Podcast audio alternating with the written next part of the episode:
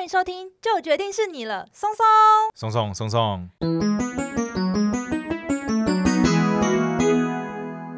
大家好，我是你们的专属训练师拉雅，大家好，我是松松，欢迎大家奏会轻松聊自然。耶耶我们今天要来讲秋天动物 Part Two。 ！Part Two 是什么啊？ Part Two 是什么？大家应该都会有一个印象，就是秋天是虾子跟螃蟹最好吃的季节。我知道秋天是螃蟹盛产的季节，对，那你知道不能把螃蟹跟什么东西一起吃吗？哦柿子为什么你知道？ 知道以前农民历打开后面就有说，螃蟹禁止跟柿子一起吃，因为这样好像会那个太寒，他会说会中毒，可是我觉得应该不是，应该就是会相克，会对身体不太好。简单讲，就是吃太多会落晒啦。哦，对对对对对对对对，好像因为太太冷了。太冷了啦，嗯不过这个是农民历写的，其实我也不太知道医学上到底有没有这样子的根据。我很爱吃嘛，也很爱煮。然后我记得我妈妈跟我说过，因为两个都很寒，所以你吃的时候就一起吃的话，很容易落腮。哎，女然生后爱会看不舒注服意对啊，对对，因为嗯都是寒性的食物。对对对对对。那我想问一下松松，你喜欢吃螃蟹吗？啊，对啊我我其实还蛮喜欢吃螃蟹的哦，。是哦，只应要该是任何海鲜你都来者不拒。哦，吧对啊，我蛮喜欢吃海鲜的。不过最近因为海洋生物保育的事情越来哦越严重吗？大，家越来越重视，嗯，对，嗯所以我也有努力的，在克掉的 在戒掉吃海鲜这么多这件事，或者是说要如何的永续的运用这些海洋资源啦，要如何的吃要吃到吃的对巧，吃的的巧，哦对，吃的巧。懂，我觉得是哦懂吃。的巧。那我们今天就来讲一下螃蟹为什么很适合在秋天吃，还有台湾有哪样子的螃蟹，跟我们的螃蟹目前面临的哪些问题，需要做怎么样的保育呢？懂听起来今天的内容很丰富。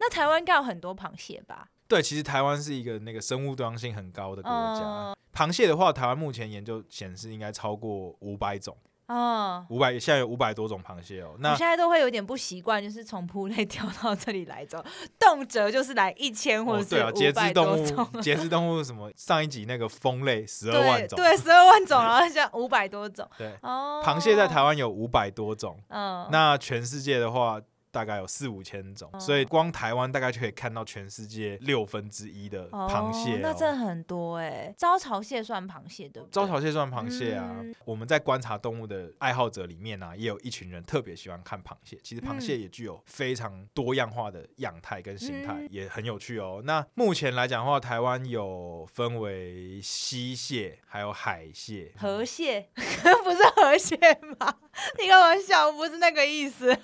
这个是来自对岸的用语啊。没有。哦，有啊，它有就叫那溪河里蟹的螃蟹就是河蟹啊，河蟹跟溪蟹是一样的吗？嗯，可以算是一样的，的。嗯我在讲一样。OK OK，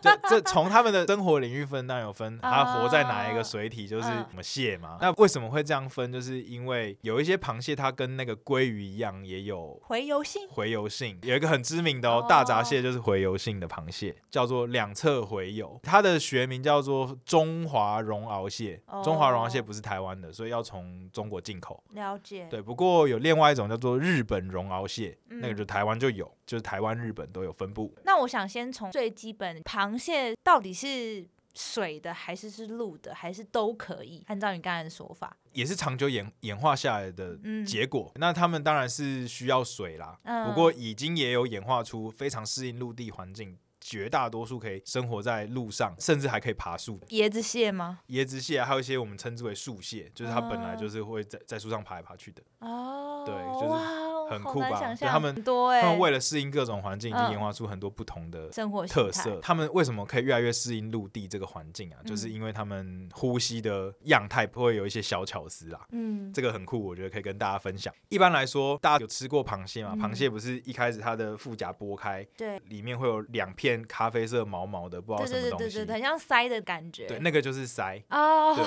那就是 鳃，那个就是嗯鳃。嗯嗯，对，所以螃蟹是用鳃呼吸的嘛。嗯，那鳃是一个什么样的构造？它就是一个一片一片的，它里面会有一些血管，然后水通过的时候就会从水里面滤出氧氧气，气然后它们就可以呼吸循嘛。环呼吸，如果要让具有鳃的动物可以往路上走，它们就必须要有一些肺对吗一些应对嘛。嗯对，，所以有一些螃蟹，它把它的鳃的那材质用的越来越硬，嗯，然后就可能甚至会架构出一些类似空格的构造，嗯哼，然后再把它的鳃里面的血管分布变得更密集，让它们可以在陆地的时候就从空气中交换气体，哦，就可以吸收气体里面的氧气，哦，就有点像是肺的构造了，对对有对一对点对类对似。对，只是它是吸取可能湿空气，然后滤出氧气这个概念嘛。对对对对对那另外不是哦大家会看到螃蟹会吐泡泡吗？对对对对，对，那螃蟹在吐泡泡的时候，就是海蟹的话，它会吸海水里面的氧气，所以它要怎么样？它要吸海水。那它的海水会从哪里吸？会从它的脚脚节会有一些空格，然后那个空格可以吸海水。这个海水会吸到胸甲前面，嗯胸甲。里面嘛，充满氧气的海水就会进到它的鳃。那通过鳃以后，它从它嘴巴吐出，哦，它吐水出它来，吐水出 来。它把只要气不要水这样。对对对，啊，那个嗯水里嗯面的氧气被过滤掉，剩下含有二氧化碳的水就被喷出来。哦，有趣。所以对其实螃蟹就算是在沿海一带，甚至到陆地上都可以生活。对，那陆蟹就更酷了，它都会在陆地上跑来跑去嘛，它嗯甚至可以很久不用碰到水。它怎么做？它吸了一个水。然后就存着，存着，它会把它自己立起来，然后它会把水慢慢的吐出来。这个水没有氧气的水，那它不是立着吗？那个水不就会沿着它的壳的两边流下来，嗯，然后在流下来的过程中，哎这在个吸水，这个水就在会吸空气就，会把空气里面的氧气带进来，然后它再从它的两侧的它的脚节再把这个水吸回去。好酷哦！自体带循环系统的概念，，对，自带氧氧那个气瓶 水氧水水氧系气统。 瓶。哦，因为我其实一直没有很了解螃蟹这个生物，我知道它就是在沿海是需要水的，但我从来没有认真了解它的呼吸构造，今天有点大开眼界的感觉。当时了解到这个生态特性的时候，我也觉得超级酷的，嗯就是哇，螃蟹呢，它就是也是节肢动物嘛，它属于所谓的食足类，所以它十足，十个足一到十的十，数字的十，哦，十不是吃的那个对十对对，十足类就是它有 嗯十只脚啦。啊但我们不是说长螃蟹一样爪八个吗？对，它有八只脚，但是再加两个螯，啊啊，所以有啊十只脚。每个螃蟹都有螯吗？绝大多数的螃蟹都有螯，嗯螃蟹的话也会有分所谓的同螯，就是它两个爪子差不多大。嗯，啊，也会有一螯类，就像招潮蟹，一个大一个小。那为什么会一个大一个小？一个是拿来拿东西的，然后一个是拿来捡东西的，对，就是有一些诶螃蟹它会喜欢吃甲壳类，它那个嗯哼大哦螯就可以把甲壳类剪开，把它那个壳压碎。嗯啊，不过像招潮蟹它们很酷啊，它们主要是吃那个泥滩上面的一些有机质。它不是吃弹涂鱼哦，螃蟹大部分都是杂食性的，所以它哦肉菜都吃。都吃都吃我刚刚不是说他们会吃泥滩里面的有机质吗？嗯有一些螃蟹就会一直把那个土啊，就是一直一直吃，一直吃，然后把里面的有机质滤出来之后，弄一弄弄一嗯弄，被滤掉土球就会一直叠叠叠，然后变成一颗球，然后那个土球它就把它往后一丢。然后它就可以再继续吃，然后它就一直往前走，一直往前走，然后后面就会留下很多颗土球所以。我们在沙滩上看到那个一粒粒的，那其实是螃蟹吃的。对，吃完的土球，我一直以为那是他们挖洞的时候留下来的，我想说这个形状也太 Q 了吧，对所以对那是对，他们吃过的一对个，有些人会以为是大便，结对果那个那个不是大便，是被滤过没有有机质的土球。哦。所以如果看到那个有一颗一颗在海边的话，其实就是表示螃蟹刚吃完这个土。对那它对算对大对便吗？诶也不算吼，就是所以叫做拟粪。拟粪，好像是大便，但是它但其其实实不不是是大便，对，它它就只是是抽掉一点吃东剩西，下 的东西，只是形比状较很像 Q 厨，余哦啦，只是形状很特对，别。圆圆的。闹哎，台湾为什么有五百多种螃蟹？其实大家应该也知道，我们平常吃的螃蟹就那几种， 怎么为会什有么？我以五？为我们平常吃的螃蟹有很多不同的种类。呃，主要应该还是特定几种啊。嗯嗯我们先从陆蟹来讲哈，台湾其实是一个具有非常多陆蟹资源的国家。嗯，那最有名的就是恒春半岛，恒春半岛大概就可以调查到四十七八种，嗯甚至更多的不同陆的蟹，螃蟹然后还在陆续增加中。嗯这几年还有就是新发现的种类也有。嗯它有一个很有名的地方叫做香蕉湾，它是一条短短的嗯路，但在这个路上呢，就曾经调查过二十几种螃蟹。这些陆蟹呢，它们就是也有一个很著名的行为，就是它们在夏天的时候会有所谓的降海的行为，就是它们会抱着它们快要成熟的小宝宝们，嗯然后它们会跑去海边，然后把这些嗯小宝宝放到海里面。爆卵，然后带着它们降海。诶，螃蟹会有一个护幼的行为，就是抱卵。不对过陆蟹的话，它们通常会等到那个卵已经变成小螃蟹了，然后它们还会在它们妈妈的肚子这边一阵子，然后妈妈就会哦抱着它们一路往海边跑，到海边以后把它放出来。哦，嗯，这是一个非常著名的行为，叫做降海，降海行为，降落到海里面，降落到海里面的，降 落八千英尺啊，没事，、还是三百海里 三两百百海里，海里也不是， 啊海里也也不是深度单 位，抱歉，我们离题 了。这就是他一个特别的行为。那这个也会牵涉到我们后面讲的他们遇到的保育困境。再来，我们讲完路蟹嘛，那我们来讲海蟹。海蟹的话也有分，就是可能会比较喜欢在潮间带啊。嗯，或者是喜欢在珊瑚礁啊，嗯啊也有在远洋渔业才可以抓到的远海的螃蟹，那个西洋什么蟹，或者是一些深高海级的什啊、么什么什么蟹松叶蟹嗯啊，松叶对啊，那个帝王超蟹、啊、大的那种对对对对对那个也对都是对螃蟹嗯嘛，嗯嗯对，那个就是比较深啊深海，嗯，对，深海才捞得到的螃蟹，啊，这个嗯平常在陆地也看不太到。嗯他们为了要适应这些多样性啊，就是会衍生出很多不同的样态。譬如说，在沙滩上的螃蟹，它为了要能够躲得很快，所以它就会长得比较长小，比较小，然后嗯脚就会长得很长，然后啪啪啪啪可以立马可以钻进去，挖洞。钻有一进种去螃蟹叫做角胸方蟹，它每秒移动的速率可以达到四点四公尺，是目前已知节肢动物跑最快的，每秒四点四公尺，很很蛮远的，所以超它等于超快的，一百公尺只要跑十六秒，十六秒，哎、 17跟一个秒人差不多哎哎、跑很快，对啊你，有时候甚至追不太到。真的是哎、 就要跟螃蟹赛跑。没错，那另外就会有，譬如说像在珊瑚礁的螃蟹，嗯它为了能够卡在岩壁里面，它的脚就不用很长，它的脚就会短短短的短，但是它就会把它的壳变得很大，大或变得很厚哦，嗯圆圆的，它就可以卡在那个岩壁里面，啊，人家要吃它都吃不到这样。对海里面的掠食者来讲，螃蟹应该没有很好吃吧？因为它们是那种壳比较硬，感觉比较难剥，对啊，而且它们还有螯，嗯，不过算是蛮凶狠的，比较凶狠一点、嗯啊，而且有很多螃蟹都有毒。哦呃是吗？就是他们讲不是说，哎、嗯我们回到阿迪英文小教室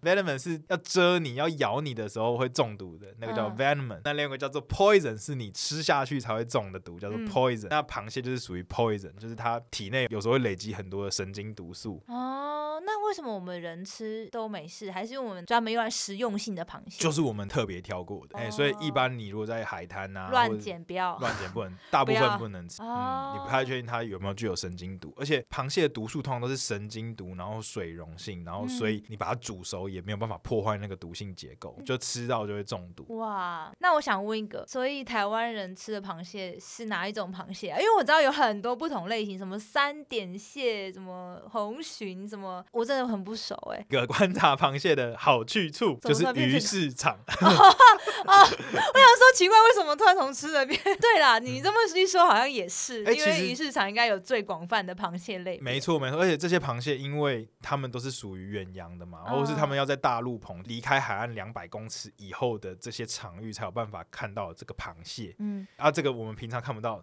只有渔船去捞回来才看得到。哦，对啊，所以其实台湾人吃的比较多都是海蟹，对，绝大多数是海蟹，因为河蟹不好 吃。吸蟹有一个危险的地嗯方，就是我们有一种寄生虫叫做肝吸虫。哦，我肝有吸听虫它过，会有两三个阶段的宿主，嗯，那第一，一个阶段的宿主是瓜牛，嗯，第二个阶段的宿主就是吸蟹，哦所以吸的螃蟹有一些要非常小心，了对，解尽量要煮熟。通常吸蟹也都是小小只的，然后哎，有一太种好很有吃名的吸蟹啊，我们刚刚才讲到大闸蟹，哦大闸蟹是所谓的两侧洄游，就是它每年都要从溪里面跑去海里面放小孩，哦再回来溪里面，所以它大部分时间是在溪里面的。那嗯台湾以前有很多的日本绒螯蟹，就是嗯也算是一种大闸蟹。那这个日本绒螯蟹呢，以前很多，可是就是因为它这个两侧洄游的习性，我们台湾的河川不太下合游都适被污染了，所以它们就越来越少。哦，对，那它也是很著名的，就是肝吸虫的宿主，嗯，嗯所以特别注意。吃溪蟹、吃河蟹都要特别注意没，错不然没就会错不小心被河蟹掉。哎、 这个我不敢 回答。哎、马上河蟹一波。比较常吃的食用蟹，我们今天就来介绍一下。那主要都是所谓的鲟蟹类，啊哎、嗯，就是你刚刚讲的呃红鲟啊、嗯这些。那红鲟、沙公、沙母这些应该是大家比较耳熟能详、会常吃的啊。如果在香港的话，就会叫它是肉蟹。那它的就是一只深绿色的，然后壳的周围会有刺刺的，所以它就叫做巨圆青蟹。壳的边缘很像锯子的绿色的螃蟹。但是螃蟹应该说它原始其实都是偏绿色，哎，不一定。螃蟹为什么很适合观察？有一个很重要的点，就是因为它的形态很多样，对颜色也很多样，对懂特别多颜色。它的壳里面有一个色素的成分，叫做虾红素。嗯，或是蟹红素，哎，福寿螺的蛋里面也有这个成分。虾红素呢，它可以跟它甲壳上的很多蛋白质去做结合，结嗯合会跑出很多不一样的颜色，有蓝色，有紫色，有红色，有橘色，嗯也有绿。色，所以螃蟹的颜色是非常多样的。嗯，但他们煮熟之后都会变成红色，对不对？对，因为煮熟以后，它表面的蛋白质都就会被没了，都被破坏了嘛，啊，就只会有那个，虾红素的颜色。哦所以就会是红的应该讲说那个鲟是青色的时候，害我突然想说啊，不是红色 的吗？哎呦，哎，好有道理哦。 对，我就说哎、不对哦，所以哦，嗯对对对，那它应该不是。然后我就突然想到，对耶，鱼市场的没有都红的耶。就是我们刚刚讲到的这个巨源青蟹啊，依照它的公母，公的有时候又叫沙公嗯，啊。母的就叫沙母，沙母里面又会分处女鲟跟红鲟。处女鲟就是它还没有被交配，那它肚子里面就会有很多的未熟的卵巢啊，还有一哦些内脏啊，然后就是哦我们常吃的蟹黄或蟹膏。只有没有交配的才会有蟹黄跟蟹膏吗？对啊，如果交配后的话，它的蛋就会越来越成熟，然后那就也会有人叫它那个是蟹黄。啊，所以我们要吃有蟹黄、蟹膏都是母的。公的话只有白白的蟹膏，嗯，那以目前的计算的话，台湾一年四十多吨的养殖的螃蟹，没有交配过就是处女鲟，那交配过就是红鲟哇，那哇那可能大家想吃的那个位置就比较不一太一样样，可以从一些外观去分辨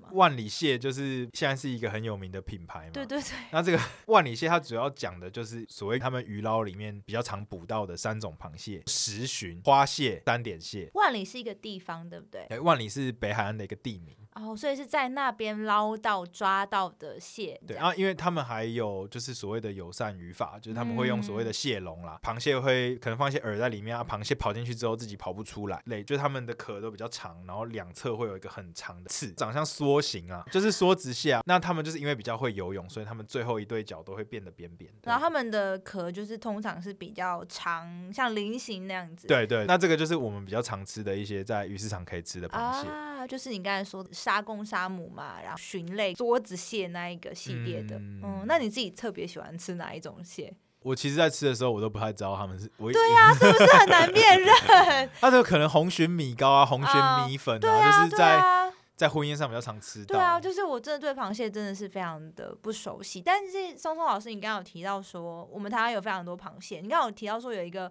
保育的困境，那是什么困境？是它也有越来越少的现象发生吗？对没错。目前比较著名的有两个，一个是陆蟹的保育，一个嗯是我们刚刚讲的这些吃的鲟蟹的保育。嗯，对哇，吃的这个感觉就是超级难的，就是像渔业有一些什么捕捞限制，但是还是有很多鱼量在减少这种情况发生。所以对其实螃蟹也有这个现象。对，那这也会牵扯到他们一些生活史啊。简单讲一下螃蟹他们的繁殖策略，他们会一下子生很多颗蛋，像刚刚讲的那个红鲟啊，那些鲟类爆到八百万颗蛋。那他们交配其实会很难嘛？就是像可能熊就是要不远千里然后来相会，但是螃蟹应该相对来讲比较轻松吗？他们在海洋里面会遇到很多很多的掠食者，嗯，对，所以他们他们才会利用这个方式。然后他们交配，他们交配的话很酷、哦，是一只公的跟一只母的，他们两个的腹甲会碰在一起。会撞在一起。母的为了要能够交配呢，就会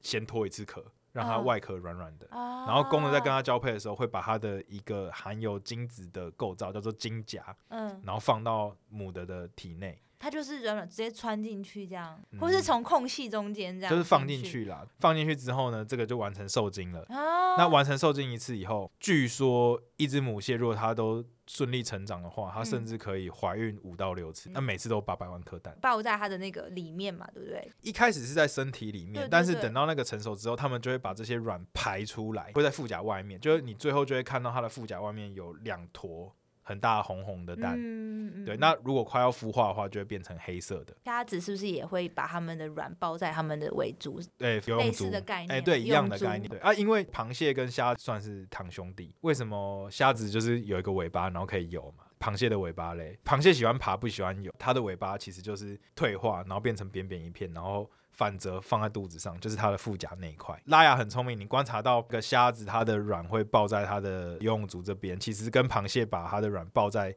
它的腹甲，是一样的是概一念，样的概念啊。所以困境的部分就是说，因为这些抱卵母蟹啊，很容易被捕捞起来，因为他们的策略就是这样，就是它一下子放出两三百万只。那螃蟹它刚孵化的时候很像浮游生物，然后这些浮游生物会慢慢长大，嗯可是在这个过程中，它会有很多被吃其他掉东西吃掉。对啊，蛮蛮蛮能理对，解。但是它就是终究会有八百万只种子，会有个对几十只、几百只，甚就是至几长起呃来应该不止啊，但是可能一两层的有成长起来，变成嗯小螃蟹，再慢慢嗯长。那如果我们捕捞到爆卵母蟹的话，你每一只螃蟹它就是少了两三百万对个啊后代的机会对。啊，没错，而且尤其爆卵母蟹，因为它爆卵后，它为了护卵，其实它的能量跟养分全部都拿去给软给卵了成熟，所以它的肉也嗯不不太吃，好吃就没有肉了。嗯其实没什么肉，就会产生一个问题，就是我们语法、啊、会一直让捕到这些爆卵母蟹。可是对你不是已经说它是算是友善的语法，但还是比较容易捕捞到因为爆卵。捕捞螃蟹也不止一种蟹笼式的，哦它还是也可以用像是刺网啊、流刺网哦或者是底拖网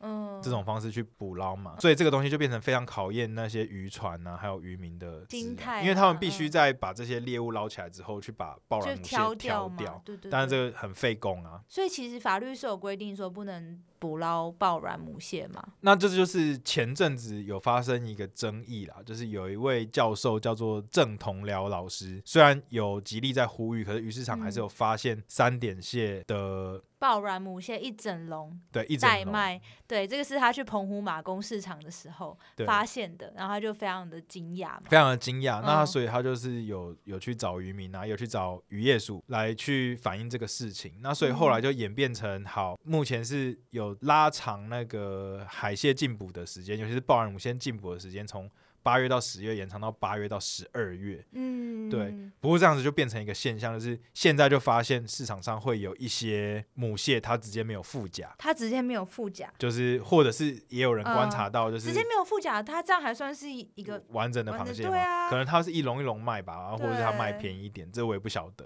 不过就是也有观察到，就是啊，鱼市场旁边的水沟有一整片爆卵的腹甲被丢在那边。哦，就等于他们其实还是有捞到，可是他们为了要规避就不能卖这件事情，就干脆直接把它 拔掉，拔掉，当做没有，对对然后对对照卖。对对对，这但这样是在钻法律 漏洞吧？等于是变成这个禁令啊，根本没有达到保育的效果啦，反而还让这件事情变得更更浪费，更浪费。对、嗯对，对，所以这就是一个最大的争议。那、而且其实一个很恐怖的数据、哦，二零一二到二零一六的左右，我们每年可以海捞的，我们常吃的这些鲟蟹类啊，一年可以捞一千五百吨左右。但是在这两年啊，这两年我们大概只能海捞到七百到八百吨，哇，那差差了快，就是对可能就没有少差了将近快少一了半快一半。嗯我们最近大家应该在吃螃蟹的时候都会发现，螃蟹能够吃到的越来越小只，嗯，然后也越来越贵，因为这些甲壳类啊，还有海洋水栖动物都会有一个现象，就是如果它们面临猎捕压力的时候，嗯为了能够维持族群量，他们会提早他们性成熟的体型。螃蟹啊、鱼啊，它们如果面临很大的猎捕压力，它们就越来越小，越来越少，越来越不好啊吃，又越来越贵，嗯然后再到最后就会变成都没有螃蟹可以吃。对这样听起来，禁止捕捞这件事情还是有一个期限，这件事情是目前可能比较好的做法。但是要怎么样让哎、不过就大是家可以、目前进补八到十二月这个事情啊，嗯它也只能说是一个折中后的结果，因为实际上在各种研究显示，我们我们常吃这些在远洋捕到的，我们刚刚讲的花蟹啊、嗯三点蟹，它们其实都有全年爆卵的现象。嗯哦，对，就是它一整年都会有螃蟹有爆哦卵，都然后你都会捕到爆卵母蟹。那那就挑掉啦。好啦，对只是但我知道这个就是说起来简单，但也许对这些渔民来说，这个工程非常浩大，对，没错，就是跟也、嗯也会影响到他们的效率嘛。嗯对，而且这个这是反复的工啊。嗯。可是如果不这么做的话，那这样子螃蟹的产量只会越来越少。就像我知道说，所以这就是我说嗯的困境，因为嗯我们在产业端跟保育端目前没有办法找到一个很好的共识。那现在做出来这个折中的进补方式呢，第一个没有保育的效果，因为不管是它禁止的时之间，间、哦、还是它它禁止后产生的效应，嗯对，都没有办法解决掉真正保育的这个问题。嗯，然后万一其实大家真的是嗯，怎那么甚说至就进没步有真的做到，而是有一点为了应付而做，反而更对，不好。对，更不好。所以这就是我我讲的我们目前面临的困境。那也只能就是从消费者端着手，我觉得应该要大家来更来关注这个议题。嗯，对，嗯就是更。来关注议题。那我们可能就尽量不要吃爆软的母蟹。看在嗯鱼市场购买的时候，我们可能嗯是看到有这个就不要，就不要。买，对，因为第一个它也不好吃，嗯，嗯第二个对生态可能也不是就很好。影响非常大。对每一只爆软母蟹可能都嗯，都代表着他们族群的未来。哇，好哦对。哎、我想要再查问一，那些你刚才讲到的那些螃蟹，他们有可能用养殖的方式吗？目前那个养殖的技术啊，只嗯有巨源青蟹，就是我们刚刚讲的沙公、沙姆哦、红鲟，他们这个我们有有办法？已经已经有开发出养殖的技术，嗯对，每年有大概四十几啊。不过目前四十几吨来说的话，对于我们整体市场的对需求还是不差非太常少多，嗯大概还还需要再努力啦。哦，因为我原本想说，如果假设养殖可以是一个解放的话，那也许捞捕的压力就不会这么大，嗯但看起来还有一个 long way to go。对，就是也许可以，就是利用养殖螃蟹啊，或者是我自己想说这个问题要怎么解。当然，除了政府要花很多钱来补助这些渔民，如果他们没有办法捕捞的损失之外，那也要好好的去做研究，就是说啊，怎么样的假设他迟早要走禁捕令这条路，嗯，要怎么？么规范一个好的禁捕的，对，真的是期限循环，让他有法，办法就是永续的去经营。这个嗯才是重点。假设他进补四个月根本没有用，那是不是应该要让他有一个完整的，譬如说一年补一年不补，嗯，对啊，这是我嗯自己乱想的啦。不过可能就是必须朝这个方向去前前进。进。那嗯我们消费者可能要有一个认知，就是哎，我们一两年没吃到螃蟹也不会怎么样啊。那我们嗯假设我们等待一年，我们隔年可以吃到更好大、的更螃蟹更好的螃蟹，不是更开心吗？嗯那假设我们也有一些养殖的技术了，那我们嗯也许这样子就其实那个损失听起来要更小，有没有？我从一年不吃螃蟹，只变成。我一年吃不到三点蟹，这个感觉就、就很轻微嘛。嗯了我我还有养殖的红鲟可以吃啊，嗯或者我还有养殖的大闸蟹可以吃啊，嗯，就类似这种方式去应对。感觉上是一个需要一个通盘规划跟计划，然后甚至消费者这边教育端上面来讲，也需要有一个比较完整的认知，对，这个议题就变成需要我们大大家家一一起起来一起来关注对，。要关注，要有共识来去推进它的一个好的解方啦。嗯就那是如为了果永续，那如果说我们真的听众朋友们特别想要去了解自身的话啦，我自己觉得说第一点，哎、节目要总结了，这样可以吧？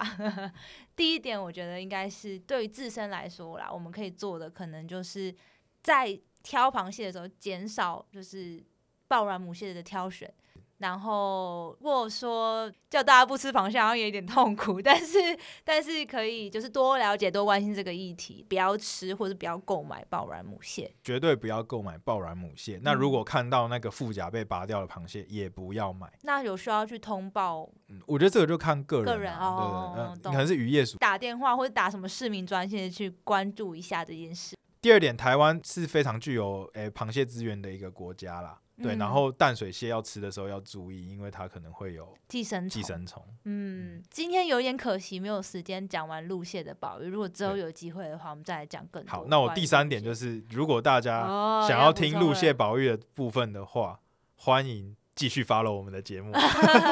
路蟹就是大闸蟹的部分嘛。路蟹不止啊，我哦刚刚讲是的吗那个香蕉湾里面有二十几种路蟹，他们降海的时候都会遇到被路杀的状况。啊，对所以其实路蟹就比较是行为上面的一些问题。对啊，早期在研究恒春的路蟹的时候，每年降海都可以有观察到甚至百万只哇路，蟹降海的量，好壮观！但是它这两年